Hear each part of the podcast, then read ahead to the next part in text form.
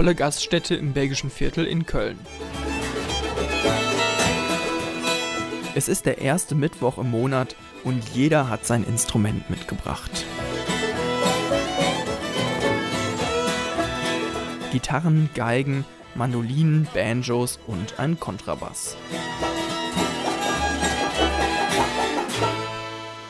Es ist halt kantig und es ist halt eckig. Die schreien halt und es spielen laut. Ganz hinten durch in der Eckkneipe, direkt neben der Theke, ist ein kleines Podest. Vor dem Podest steht ein Mikrofon, um das sich die Musiker zum Jammen versammeln. Einfach strukturierte Musik. Du kannst äh, mit sehr wenig Mitteln relativ viel machen und du kannst auch mit viel, viel machen. Jeden ersten Mittwoch im Monat ist im Mannis immer Cologne Bluegrass Bash. Im Mittelpunkt steht dann eine Musikrichtung, die in Deutschland nicht sehr beliebt ist, aber in größeren Städten eine kleine, eingefleischte Fangemeinde hat. Ja, für mich ist das erstmal Heimat. Das mache ich seit meinem 13. Lebensjahr, mache ich die Musik. Trotz aller Liebe für den Bluegrass pflegen die Gäste im Mannis ein gespaltenes Verhältnis zu seinem Image. Nee, nee, also und auch wenn ich es höre, fühlt es sich für mich immer ein bisschen aufgesetzt an. Bluegrass machen ist ein ständiger Kampf gegen die Klischees. Da waren wir auch und da auf einer Bühne mit einem Salon hinten und vorne genau. Strohballen und, und genau. Pferdchen, Pferden. Das ist so schrecklich. Und gleichzeitig ein Spiel mit den Klischees. Ja klar, Bluegrass-Polizei spielen ist das Beste. Ganz entsetzte Gesichter aufsetzen, wenn irgendwas nicht nach dem Original-Bluegrass-Rezept gebacken wird. Das ist ganz toll. Ein spielerisches Ringen um die Reinheit und Vielfalt eines Stils. Da gibt es ja auch diesen schönen Satz, ne? Äh, wann wurde das erste Mal Bluegrass Bluegrass genannt, als jemand gesagt hat, this ain't Bluegrass.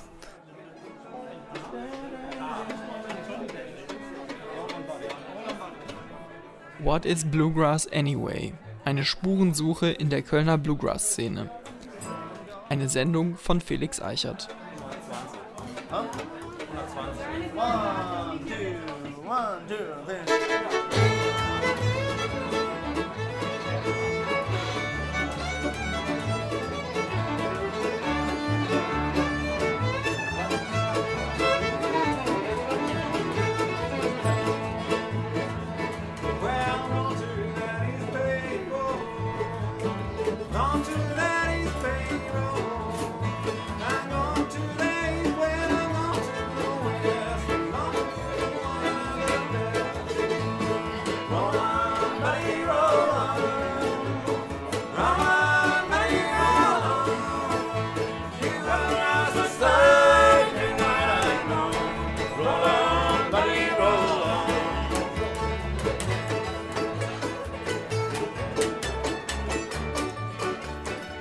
Als Erfinder des Bluegrass gilt der US-amerikanische Sänger und Mandolinenspieler Bill Monroe mit seiner Band Bill Monroe and his Bluegrass Boys.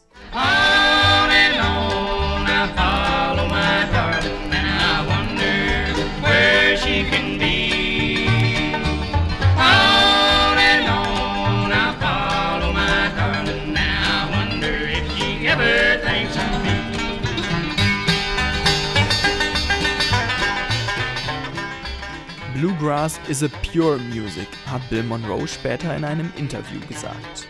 Bluegrass ist eine reine Musik. Du spielst die Melodie, wie sie ist und fügst keine jazzigen oder verkopften Sachen auf der Fiddle hinzu. Das gehört da nicht hin. Rein sollte sie also sein, die Musik. Was Bill Monroe an manchen Musikern störte, war allzu große Virtuosität und komplexere Akkordfolgen.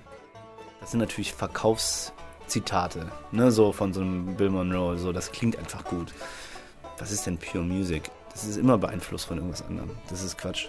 Jon Laukamp ist Berufsmusiker und Gründer des Cologne Bluegrass Bash. Jon ist ausgebildeter Jazz- und Bluegrass-Geiger.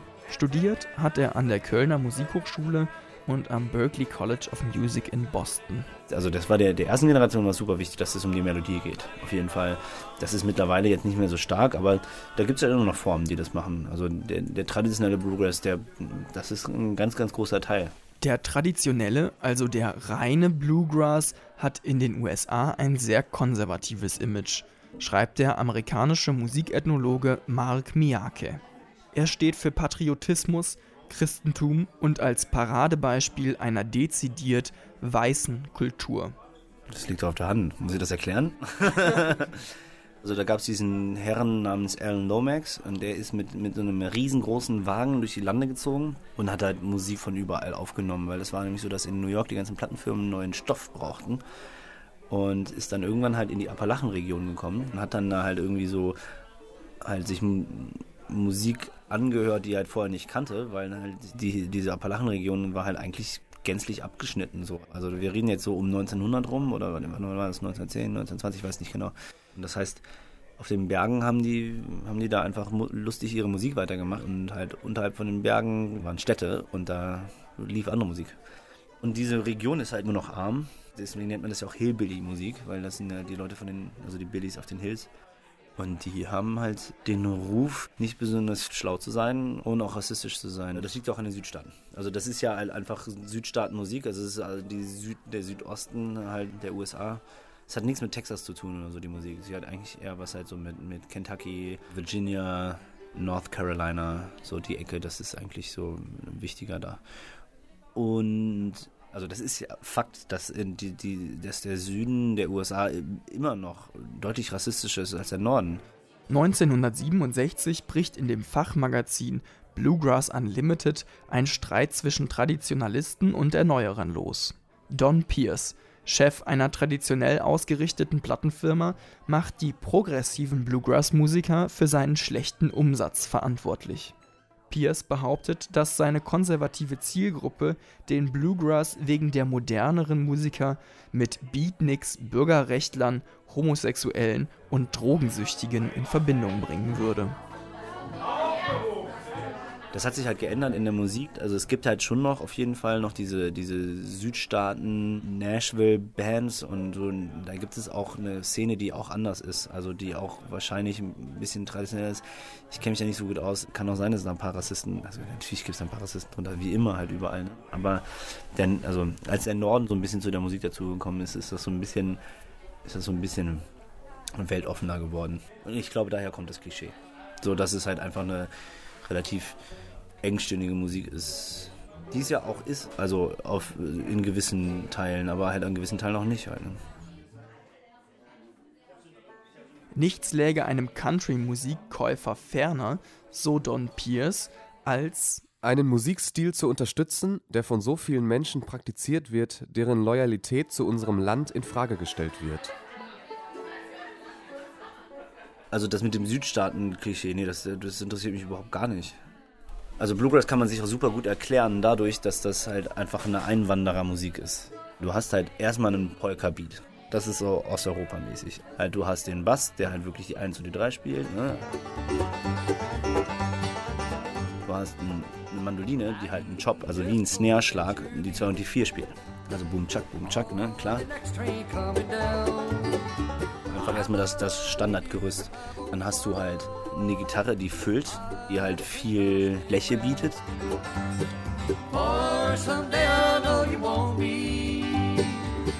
Dann hast du eine Fiddle, die ich schon eher so keltisch verorten würde. Das heißt also Irland, Schottland, England und halt aber auch Nordfrankreich, die haben da auch eine ziemlich lebhafte Tradition.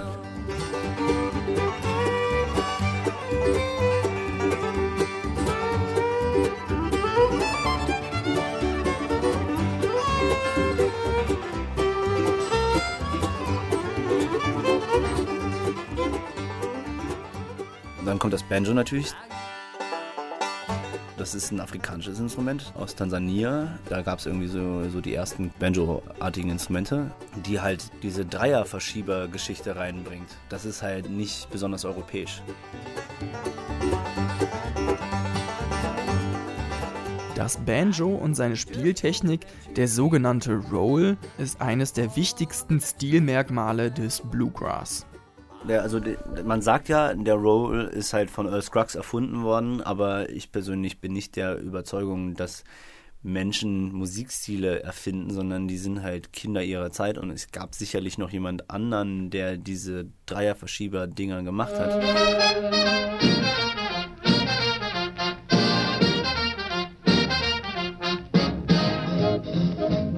Ich weiß nicht, hier, In the Mood Ne?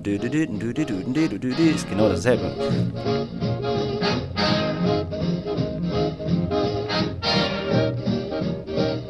Das ist halt die Zeit gewesen.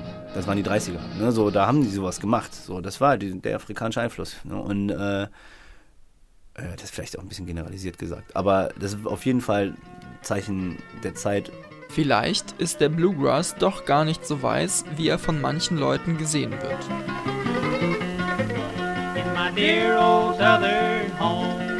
I was happy as I could. Äh, dann gibt es den Jodel, genau. Das ist auf jeden Fall so der äh, deutsche Beitrag zu dieser frühen Country Music.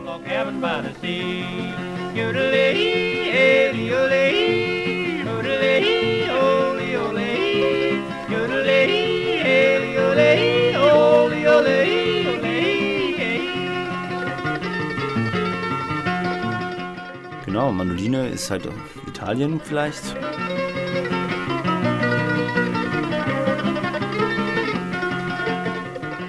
Ich generalisiere jetzt gerade hart, aber ne, das ist so ein bisschen wie. Also Kontrabass macht die 1 und 3, Mandoline macht die 2 und die 4, die Gitarre füllt die ganze Sache.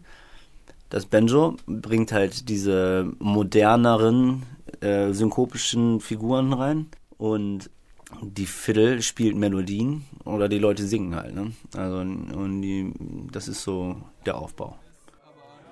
wahnsinnig durchmischt. Also die Appalachians, wie ich das verstehe, das, sind, ähm, das ist eine weiße Kultur, eine europäische Kultur, das ist eine schwarze Kultur, super stark. Und dann gibt es eine, eine, eine Mischling-Kultur, was ich nicht ganz verstehe. Paul Lindenauer ist Berufsmusiker und spielt Violine. Und das ist diese Old-Style-Musik. Das ist im Prinzip äh, wieder Hausmusik und ganz relativ einfache Melodien, sehr interessante Rhythmen. Und das ist den, den ein, ein Strang, musikalischen Strang, die in Bluegrass irgendwie ein, einge, eingewoben ist.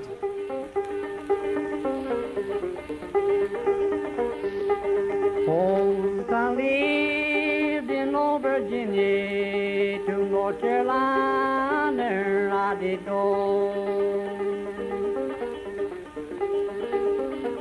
There I saw a nice young lady, oh, her name I did not know. Die frühen Aufnahmen aus den 40er Jahren verkörpern diese Einwanderermischung am stärksten, findet Paul Lindenauer. Das ist sehr witzig, weil du hörst Bluegrass aber, oder eine Art von Bluegrass, aber du hörst auch jede Menge, also White Gospel, Black Gospel, String Bands, äh, alle diese also Blues-Sachen von weißen, von äh, hochreligiöse weiße Leute irgendwie gespielt. Man sieht, was für ein, so ein Schmelztiegel das war. In, in den Appalachian, also in West Virginia, in diese, diese Gegenden. Jesus getting us ready for that great day. Oh, Jesus getting us ready for that great day. Oh, will be of to stand. Paul Lindenauer ist gebürtiger US-Amerikaner. Auf den Bluegrass ist er aber erst in Deutschland gestoßen. Also ich, ich, ich wusste nicht, wie spaßig das ist. Und hier habe ich den Spaß entdeckt und danach denke ich, ah ja, man vertieft sich drin. Ja, und ich mag die Leute auch sehr, die spielen. Das ist eine super Atmosphäre, vor allem hier in Manis Restaurant. Ja, es ist jedermanns Musik. Du kannst äh, mit sehr wenig Mitteln relativ viel machen und du kannst auch mit viel, viel machen. Insofern, äh, es gibt keine Grenzen nach oben, aber die, dieser Einstiegsniveau ist relativ, die Schwelle ist relativ niedrig. Und ähm, wenn du lernst, einfach wenig zu machen zuerst, dann ähm, bist du direkt dabei. Und das macht eben viel Spaß. Ist Hausmusik, eine alte Form von Hausmusik.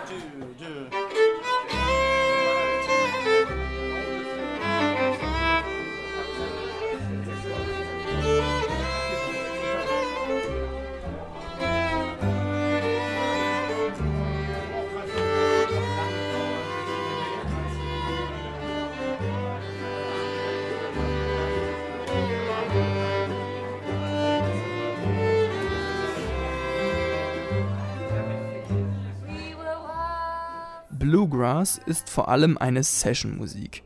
Und das heißt, das aktive Teilnehmen der Amateure steht im Vordergrund. Absolut, ja, aber das ist so das Community, ne? Es ist, äh, ist direkt so ein Bandfeeling, ohne zu proben. man hat so ein gemeinsames Lied gut zum Teil, beziehungsweise lernt man auf der Stelle irgendwas und dann kann man direkt losmachen, also Musik machen. Und das ist sehr befriedigend, weil ich hasse Proben inzwischen. Also ich kenne fast niemanden, der Bluegrass-Fan ist und nicht selber ein Instrument spielt. Also das gibt's nicht. Fast nicht.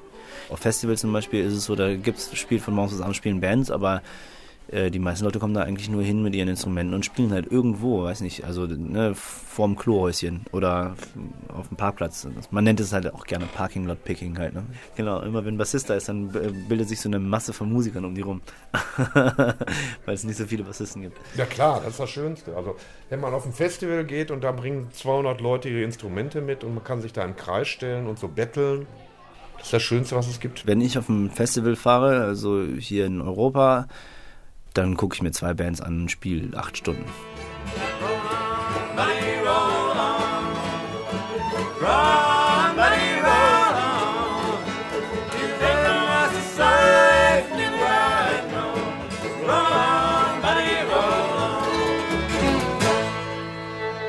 Grundlage für jede Session ist ein relativ festes Repertoire an sogenannten Standards. Äh, welcher war nochmal der nächste Wort? Ja, ja, ja. Standard bedeutet, dass sie praktisch jeder in der Szene kennt und spielen kann. Oder wir können Takes One machen. Das können wir. Takes One know one. Dann in auf A, ne? One know one. Nein, you smile it's been heard, been heard, been fried. Ja.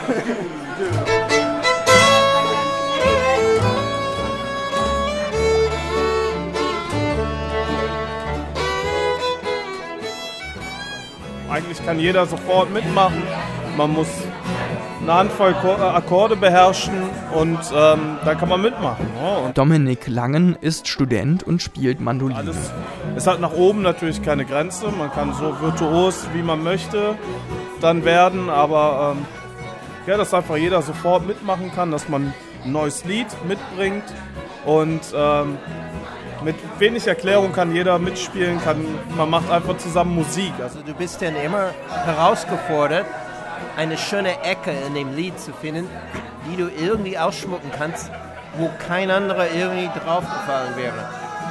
Wenn irgendjemand anders macht Rhythmus, machst du dann eine melodische Schnurkel oder du machst eine Basslinie oder du begleitest die Stimme. Es sind wirklich unzählige Möglichkeiten für mich als Spieler.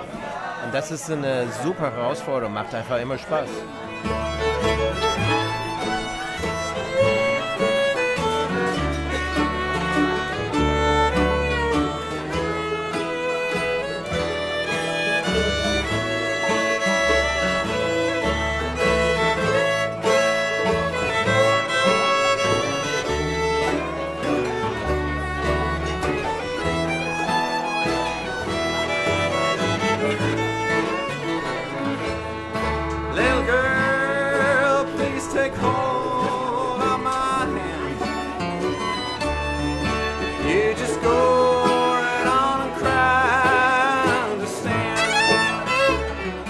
Nicht jeder will im Mittelpunkt stehen.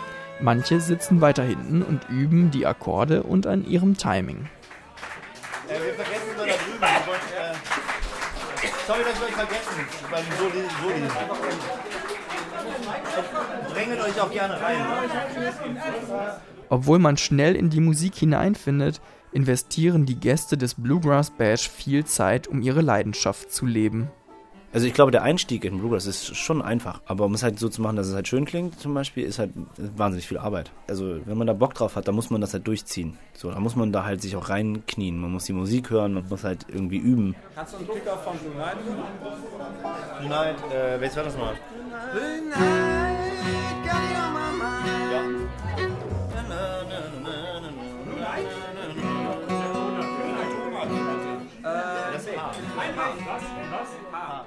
Und halt, um auf einer Session zu spielen, muss man schon ein ordentliches Tempo können. Halt so. Dafür muss man üben. Und dann muss man das wirklich wollen. Und man muss es durchziehen. Und das ist halt irgendwie auch, das finde ich halt irgendwie halt auch ganz geil. Das muss, genau, das muss schnell sein, ne? Ja, ja, leider. Genau, nicht langsam werden.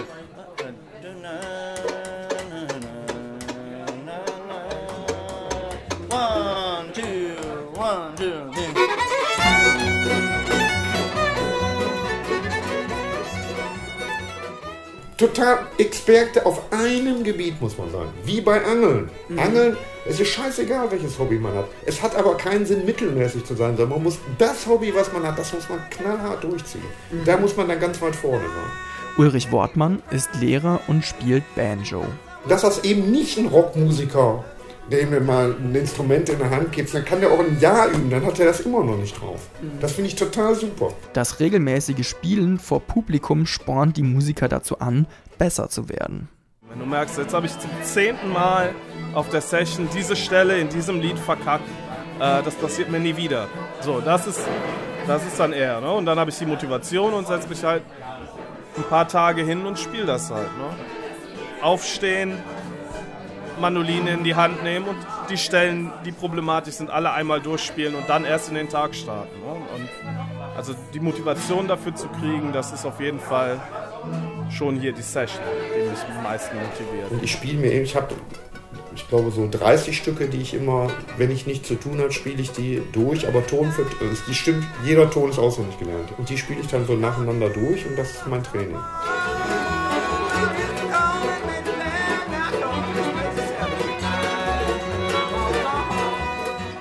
Aber das ist irgendwie auch Punk, ne? Bluegrass ist auch Punk.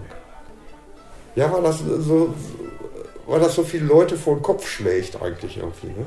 Als 13-Jähriger, da wurde ich natürlich verlacht, weil ich da jahrelang Banjo gespielt habe und die haben natürlich Rock und sonst was gehört und ich habe Banjo gespielt. Da war ich immer der Vollidiot natürlich. Ne? Was ist Punk? Paul sieht das anders. Punk ist daran, dass es ganz viele Leute stört, dass es schön schwer zu spielen ist und das Beste an der ganzen Sache, dass die guten Gitarristen auch nicht darauf spielen können.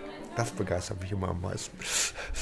Aber Punk ist es eigentlich deshalb, weil es irgendwie ähm, ja, außerhalb aller anderen Instrumente steht. Es ist einfach ein anderer Sound.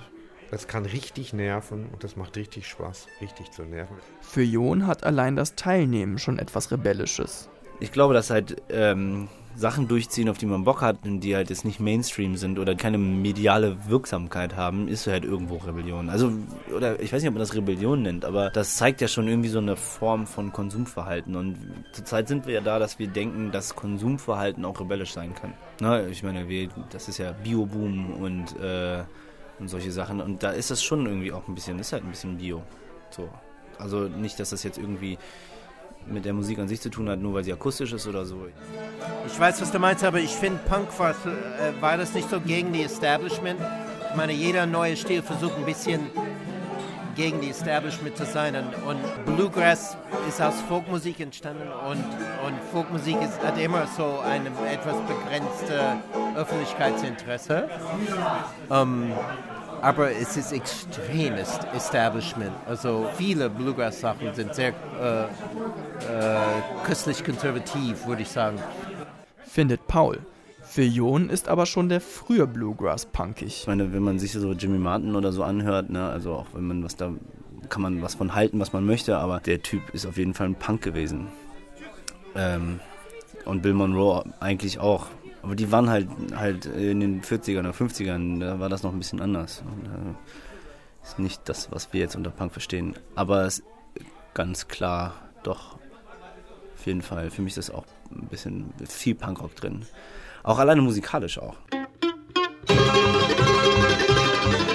Also ich meine, weil das ist ja jetzt, also Bluegrass ist jetzt im Gegensatz zu zum Beispiel Oldtime Music oder so, ist ja auch halt dieses hard-driven, schnelle Tempi, lautes Spielen, auch das Banjo, ne? Es war ja vorher ohne Resonator und dadurch halt sehr viel leiser und dann äh, kam dieser Kessel dahinter und dann ist es auf einmal richtig laut geworden.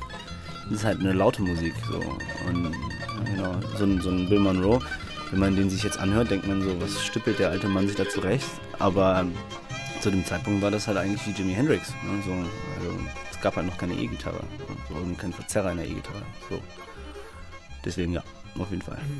Und auch inhaltlich sieht Jon Verbindungen zwischen Punk und Bluegrass. Bluegrass bedient sich sehr viel an den Stücken, halt, die halt aus der Arbeiterbewegung kommen, halt. irgendwie. I'll take this hammer and carry to the captain. Take this hammer, carry to the captain.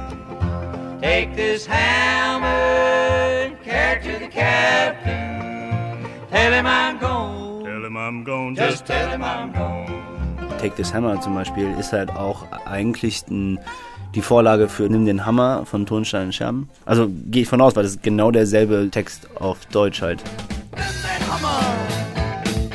und bring zum Chef. Nimm den Hammer und bring ihn zum Chef. Nimm den Hammer und bring ihn zum Chef. Sag ihm, dass ich tot bin. Sag ihm, ich bin weg. Genau, da geht es halt um den Typen, der halt äh, seinem Kollegen den Hammer gibt in der Mine und sagt, hier, m, gib den, gib den unserem Chef, ich komme halt nicht wieder. warum? Sag ihm, ich will leben. Das Leben, das ich will, kann er mir nicht geben. Nee, also wenn ich Bluegrass höre, ähm, dann denke ich nicht an Punkrock. Also und ähm, da bin ich vielleicht zu wenig dann in dieser Szene, in der Musikerszene drin, um zu sagen, das hat jetzt irgendwie einen gesellschaftlichen Stellenwert innerhalb der Musikerszene, wie Punk das irgendwie mal hatte. Ähm, Die weltweite Diskussion um die Bluegrass-Identität findet ab den 1990ern im Internet statt. In Mailinglisten und später in Foren tauschen sich Amateure und Profis darüber aus. Online wird das Thema als sogenannte Y-Bar-Question verhandelt. WIBA, kurz für What is Bluegrass Anyway? Zu Deutsch, was ist Bluegrass überhaupt? Und für mich ist das Rebellische halt einfach, weil das Rebellische ist erstens da drin, dass ähm, wenn du dich mit dieser Musik nicht auseinandersetzt, denkst du, das ist Musik für Dumme. So, und das ist halt einfach nicht so. Das zweite ist, dass ich halt etwas mache, was halt, sagen wir mal ehrlich, keinen Schwanz interessiert. Also das interessiert ja keinen hier, aber ich mache das halt einfach wirklich, wirklich gerne. Und das ist halt nicht nur, dass ich es gerne mache, ich liebe das halt auch. Weiß ich nicht. Also ich hab, für mich fühlt sich das nicht so an. Ne? Und die Frage, ob das andere Leute mögen oder nicht, die beschäftigt mich halt gar nicht. Ja, also beschäftigt mich wirklich nicht. Und ich glaube tatsächlich, wer ernsthaft Lust hat, hier zuzuhören, der kann nicht sagen, dass das hier grundsätzlich beschissene Musik ist, weil Bluegrass so divers ist. äh, ich weiß nicht, ob man das Punk oder Rebell rebellisch nennen möchte oder so, aber es ist, geht ja schon so darum, dass die Musikindustrie ja eigentlich dazu da ist, ähm, dass wir nichts mehr machen müssen. Wir konsumieren ja die Musik, ne? Genau. Also wir müssen nichts machen. So. Also ähm, du kannst Bluegrass auch, auch einfach kon- konsumieren. Du kannst ihn einfach anmachen und ein bisschen hören, aber eigentlich, also wenn du Teil der Szene bist, dann kniest du dich da rein und dann ist auch unangenehm. Du musst ja erstmal schlechte Banjos dir anhören halt. Das ist, äh, ist halt so. Aber da musst du halt durch. Und dann und irgendwann wird es halt, halt, das wird halt immer besser. Ne? Und das ist auf jeden Fall, äh, ich würde sagen, das ist, ist schon echt auch antikommerziell, ja. Heute, in den 2010er Jahren, kann man mindestens vier Musikkulturen im Bluegrass-Kosmos abgrenzen, wenn man will. Einen Jam-Session-orientierten Bluegrass,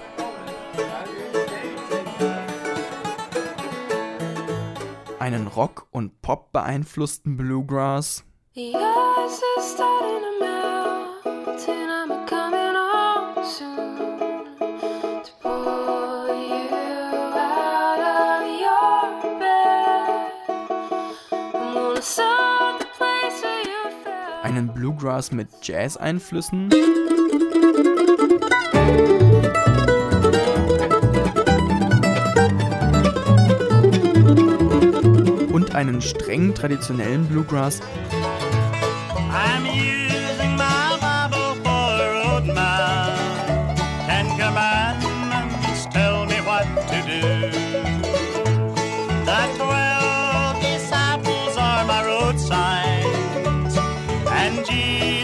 see me safely through. Die gegensätzlichen politischen Haltungen stießen zuletzt 2006 hart aufeinander. Bei den International Bluegrass Music Awards standen bei mehreren Bands patriotische Lieder auf dem Programm, die aus einem militärischen Kontext stammen. Die betreffenden Stücke waren Star Spangled Banner, Till They Come Home und das Armed Forces Medley. Kritiker fanden, dass der Patriotismus in ihren Texten dem Anspruch der International Bluegrass Music Association, kurz IBMA, widerspricht. Eine Verherrlichung der amerikanischen Nation und ihres Militärs stünde dem Selbstbild als länderübergreifende Organisation entgegen.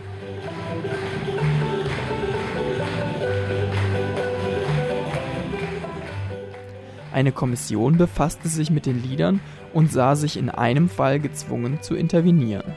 Die Band Country Current, eine Formation aus US Navy Soldaten, durfte das Armed Forces Medley nicht spielen, weil sie damit nicht für einen Preis nominiert waren. Sie spielten es trotzdem. Der IBMA-Präsident David Crow sah sich dafür verantwortlich und trat von seinem Posten zurück. There'll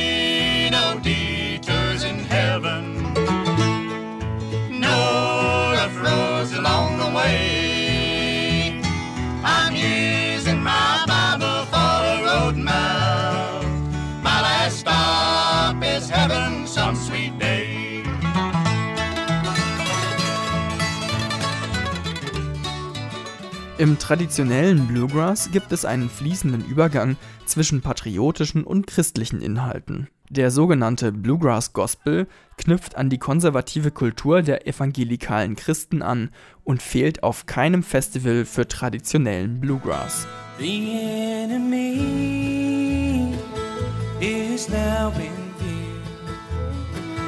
And bravely circles round. Then comes a cry from the battlefield.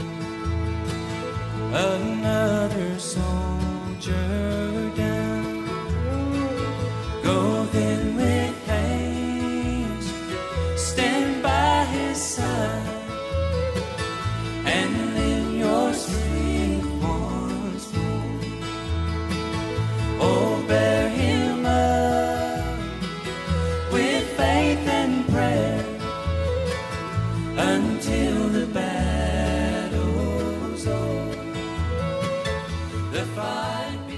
Obwohl der Gospel einen großen Teil des Bluegrass ausmacht, reibt sich die Kölner Bluegrass-Szene an ihm. Wir sind deshalb auch sprachlich daraus geflüchtet, weil die Texte so schlecht sind bei Mhm. Bluegrass. Ulrich Wortmann hat damit ein echtes Problem. Die sind ja, also wenn die Liebesgeschichten gehen ja noch, aber diese, sobald das da christliche, das ist ja so schrecklich. Ich ertrage es nicht, wenn Leute singen, dass sie in Gottes Armee für irgendwas kämpfen. Ja?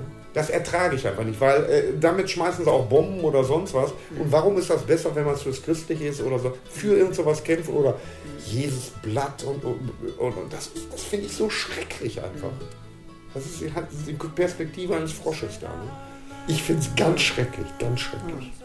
Ulrich gehört mit dieser Einstellung zwar zur Mehrheit der Kölner Session-Gäste, aber auch Gospel-Fans findet man auf dem Cologne Bluegrass Bash.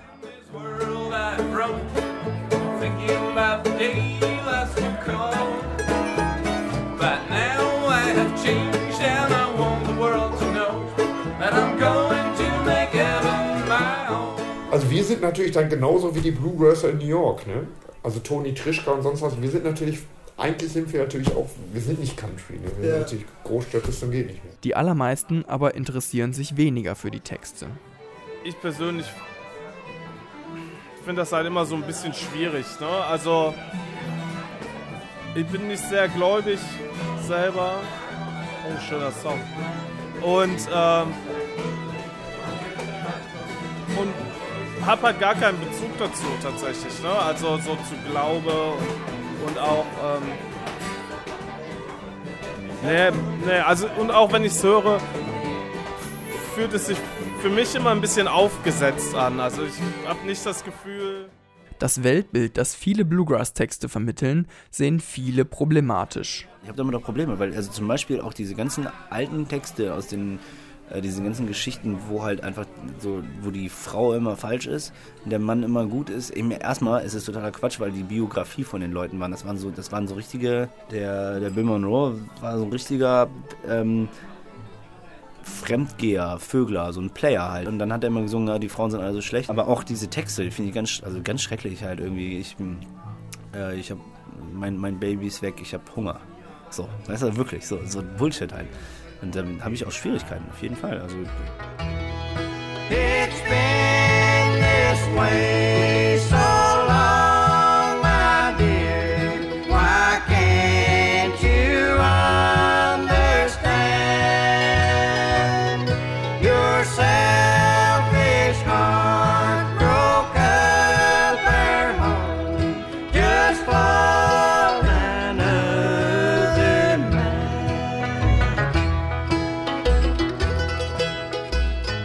aber ich meine, sagen wir doch mal ehrlich, klassische Musiker identifizieren sich doch auch nicht alle mit Wagner. Also das ist, ne, und das ist ja bei, bei jedem, bei, wenn wir jetzt einfach mal Rockmusik sagen, da sind ja schon, da sind ja schon jegliche politische Einstellungen drin. Also, dann reden wir jetzt mal von Heavy Metal, 80er Heavy Metal, da gibt's jedes politische Spektrum drin. Oder sagen wir mal Hip-Hop. Es gibt Nazi-Hip-Hop. Und das ist halt mit Bluegrass, das ist halt einfach ein viel größeres Feld, als man denkt so auch. Ne? Also das ist halt auch 80 Jahre Musikgeschichte schon. Ne? Ist ja jetzt nicht wenig auch. Ne? Am wichtigsten ist den meisten aber die Musik.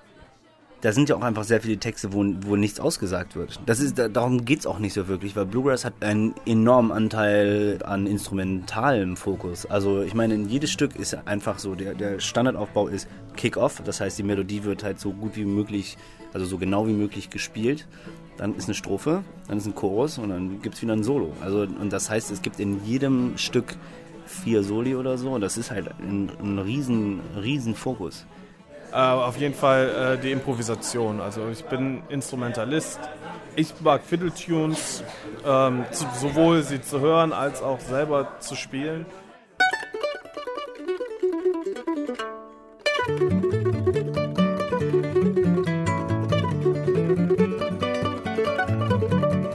Ja, finde ich auch. Wenn die richtig rollen, finde ich die auch total ich ganz klasse. Bin ganz großer Fan von. Auch Geige finde ich da ganz, ganz großartig. Aber ähm, so richtiger Fiddle-Tunes-Fan bin ich nicht. Gibt's andere, bin ich nicht. Trotzdem ist das ja ganz witzig. Weil man hat ja immer zu wenig Sänger und das ist meines Erachtens nur eine Notlösung. Aber Spaß macht es natürlich trotzdem. Trotz so manch fragwürdiger Texte ist für Ulrich der Gesang wichtiger als die Soli. Die, die Mörderballaden finde ich ganz okay, den Rest. And I wandered those blue ridge hills far away. Ob da jetzt irgendeiner im Cabin da irgendwie, ich da irgendwie ein Mädchen sitzen habe, also ich weiß nicht. So viele Lieder gibt es da drüber. Und dass unsere Mutter tot ist, also das wurde mir jetzt auch, glaube ich, schon in 100 Stücken erklärt. Dass Gott uns beobachtet, ja, herzlichen Glückwunsch. Die Klischees sind so allgegenwärtig, dass sie zum Spielzeug werden. Wie zum Beispiel für die Dixie Chicks.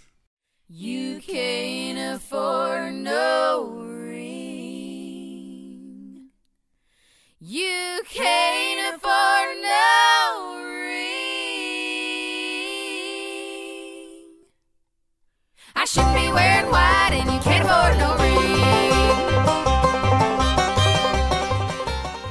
Und auch Ulrich hat angefangen, eigene Texte zu schreiben und dabei mit den Klischees herumzuspielen. Er fuhr kein schickes Auto, er hatte gar keins. Mit dem Fahrrad kam er jeden Morgen bei der Arbeit an. Er kannte nicht nur alle Preise, er wusste auch, wo alles stand. Und uns hat er nur die Wortmann Brothers genannt. Er war nur ein Discount-Verkäufer, er war die Seele vom Warenband. Er war nur ein Discount-Verkäufer, bis man Pfandbon bei ihm fand. Die Wortmann Brothers schaffen es mit ihren deutschen Texten sogar in die amerikanischen Bluegrass-Medien.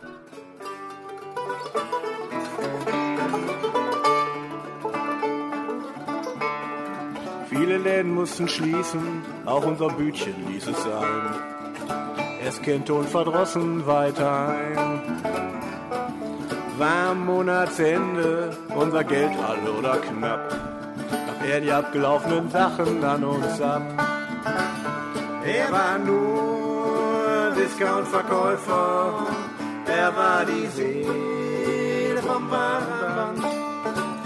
Er war nur Discount-Verkäufer, bis man den Phantom bei ihm fand. Für virtuosen Bluegrass hat Ulrich wenig übrig. Mehr als die drei Grundakkorde sollten es für ihn nicht sein. Das Herz fehlt da. Es fehlt da irgendwie, ähm, ist der Bluegrass ist ja ähm, der Blues des armen weißen Mannes. Und der arme Weiße, der, der, der Weiße ist jetzt egal, aber der Arme fehlt mir da irgendwie. Ich seh noch bei der Oma, wer ihr die frischen Blumen gibt. Beim Wart für der Kassenstange litt er richtig mit. Er wischte unseren Dreck auf, er schleppte unser Bier. Dies Lied ist nur ein kleiner Dank dafür. Sind die weißen Männer unter Druck? Trotz unterschiedlicher Positionen unter den Musikern Von weißen Frauen vielleicht. werden gesellschaftliche Lagerkämpfe auf dem Cologne Bluegrass Bash nicht ausgefochten. Gesellschaftlich, das interessiert mich gar nicht.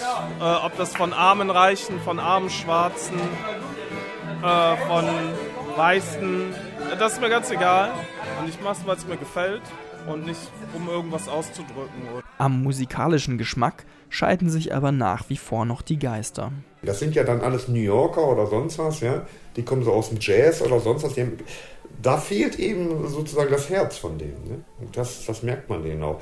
Und wenn diese Verlagerung zum Instrumentalisierung finde ich, nicht- finde ich eigentlich nicht richtig. Die einen legen mehr Wert auf den Gesang und die einfachen Akkorde. Wenn die nicht singen können, dann brauchen sie auch keine komplizierten Stücke anzu. Bei Bluegrass ist dieser Improvisationspunkt halt super wichtig und das ist, das kommt aus dem Jazz. Für die anderen stehen die einfallsreichen Soli.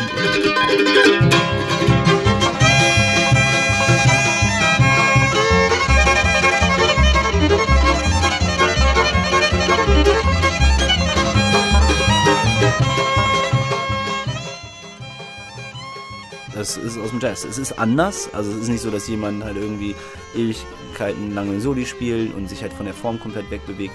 Aber das war es früher in den 40ern halt auch nicht. Ne? Also das muss man ja auch bedenken. Also, aber im Endeffekt ist es schon so, dass das äh, dass es immer darum ging, auch Soli zu machen und so, auch schon in, bei den, in den 40ern. Und die machen es nur, weil es irgendwie fancy ist oder das reicht aber irgendwie auf lange Sicht nicht. Es geht keiner mit irgendeinem abgefahrenen Blick nach Hause, sondern es geht einer mit einer schönen Melodie. Ob da irgendeinen Scheiß dazwischen gespielt hast, das weiß keiner, interessiert keinen. die, die Schönheit da drin ist halt nicht mal irgendwie, dass das jetzt besonders äh, revolutionär ist, sondern es, es geht halt darum, innerhalb dieser Sprache, also dieser Licks und dieser Klischees, damit kreativ zu sein. Und das halt dann- halt so, das ist ja ein ganz großes Ding bei Blu-rays, so möglichst tasty zu machen. Es geht nicht immer um Hip, es geht um tasty auch.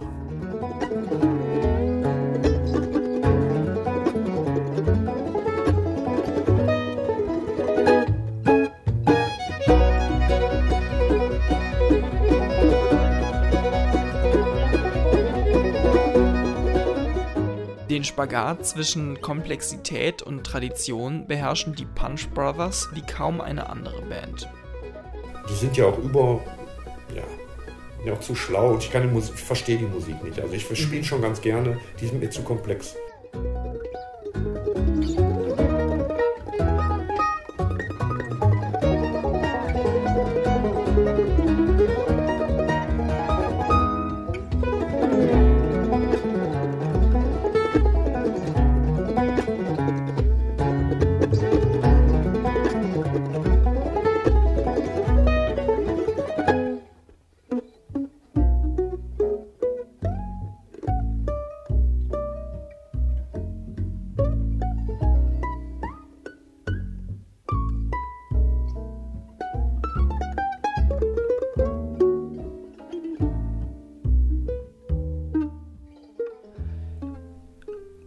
Finde den Gedanken dumm zu sagen, Musik, die man nicht versteht, ist gut.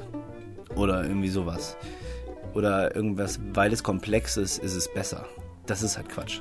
Das ist halt echter Quatsch. Aber ähm, das heißt auf der anderen Seite aber auch nicht, äh, weiß nicht, äh, zu, also ich, für mich kann es komplexer gerne sein, weil ich mag halt das einfach so. Ich habe halt mich viel mit komplexerer Musik auseinandergesetzt und dann finde ich das schön, aber halt, weiß nicht, so, wenn jemand halt einfach gut singt, dann reicht mir das. Man kann, total, man kann auch ganz normal Bluegrass die Sachen da runterknallen, das ist sowas von langweilig. Ne? Gibt's ja auch. Ne? Mhm. Also Anfänger, hast, die dann irgendwie Dinger da spielen, da denkst du ja auch, das ist wahnsinnig. Ne? Bewusst oder unbewusst entstehen auf dem Bluegrass Bash aber schon mal Varianten der Standards. Zum Beispiel, wenn den Musikern die richtige Melodie nicht einfallen will. Man kann es ja auch nicht besser in dem Moment, aber man, man hört, dass es falsch ist. Irgendwas ist falsch und der geht da rauf herunter. Das ist schon ganz lustig. Ist ja auch eher lustig, ist ja irgendwie. Wir sind ja nicht die Bluegrass-Polizei. Natürlich spielen wir das immer. Bluegrass-Polizei spielen ist ganz toll. Ja klar, Bluegrass-Polizei spielen ist das Beste. Ganz entsetzte Gesichter aufsetzen, wenn irgendwas nicht nach dem Original Bluegrass-Rezept gebacken wird. Das ist ganz toll. Macht Spaß. Muss man halt. Das Schlimme ist, dass es dann einige Leute gibt, die das ehrlich meinen. Ne? Das ist natürlich bei uns nicht der Fall. Aber gibt es ja nicht, die so rum, die da beleidigt sind, wenn man irgendwie was da. Köln ist das ganz anders. Genau, das ist genau, das ist ja die Geschichte, um die es ja eigentlich bei dem traditionellen Bluegrass geht, dass, dass man nicht jetzt versucht, irgendwie das Rad neu zu erfinden, sondern man innerhalb der Spielregeln wird, wird probiert und es wird kreativ damit umgegangen. Es ist aber, in, guck mal, das ist doch eine ähnliche Diskussion wie, keine Ahnung, Jazzmusiker sagen, oh, die Klassiker, die, äh, die, die spielen ja nur das, was da steht. Ja, das stimmt ja nicht, die interpretieren das ja, was da steht. So, das ist, es ist ungefähr, also es geht so ungefähr in die Richtung, nur dass es halt irgendwo dazwischen hängt. In einem Punkt jedenfalls scheinen sich alle Gäste des Cologne Bluegrass Bash einig zu sein. Die Kunst steckt im Detail. Das Tolle ist am Bluegrass auch, dass der Rahmen klar ist. Wir sind knallhart, wir spielen drei Akkordestücke und in diesen drei Akkorden kann man eben alles machen. Auch die Tonart nicht ändern. Du kannst natürlich gegen die Tonart spielen oder sonst was. Und wir machen eben, wir machen Bluegrass, aber wir bleiben immer in diesem Rahmen. Diese Herausforderung. Wenn du Jazz machst, ist alles frei, kannst überall hingehen oder sonst was, aber in dem Rahmen gut sein. Das finde ich so fest.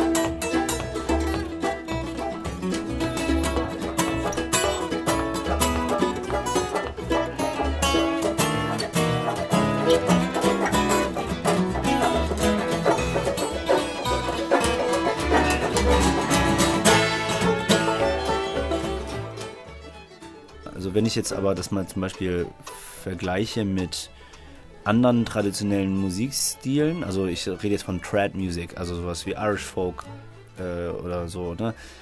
Ähm, da gibt es das ja genauso, dass man halt diese Puristen hat und dann halt aber die Speerspitze, die was Neues macht. Mit den konservativen Texten des Bluegrass und deren kulturellen Wurzeln in den USA identifiziert sich in Mannys Restaurant niemand. Mm, Ich glaube, dass bei Bluegrass so ein bisschen, obwohl es schon irgendwie auch als engständige Musik gesehen werden kann, schon auch sehr viel Raum für, für Neues ist. Ja. Was die Musiker am Bluegrass anzieht, sind die Melodien und Rhythmen. Ja, vor allen Dingen, es ist subjektiv. Wenn, du, wenn es nicht subjektiv wäre, dann wäre es keine Kunstform. Ne? Die Akkorde und Licks. Die stehen halt auf die Musik und deswegen ähm, machen die die Musik. Das ist nicht so, dass da ein Programm hinter ist. Die Geselligkeit und das Teilnehmen.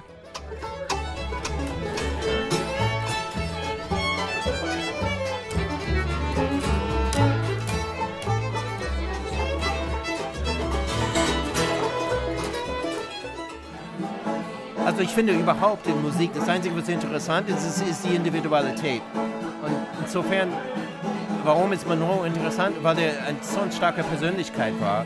Der prägte den irgendeinen musikalischen Stil, was du Bluegrass nennst.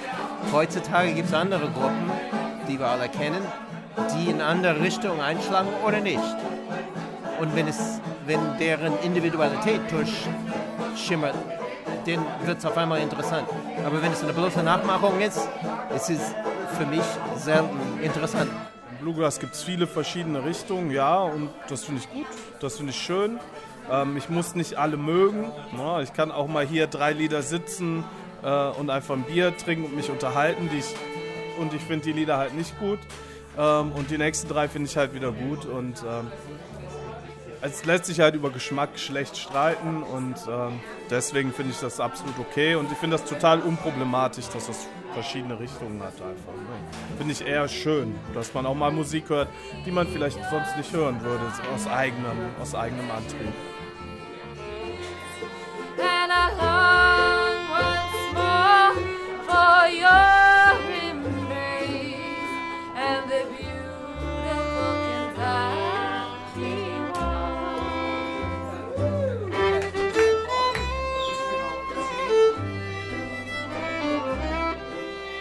Sie hörten die Sendung What is Bluegrass Anyway? Eine Spurensuche in der Kölner Bluegrass-Szene. Eine Sendung von Felix Eichert.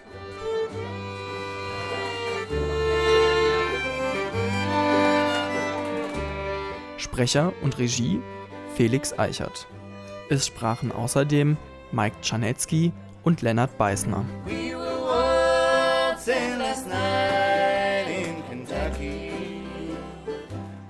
Eine Produktion von Köln Campus 2019 in Kooperation mit der Abteilung Musikethnologie des Musikwissenschaftlichen Instituts an der Universität zu Köln.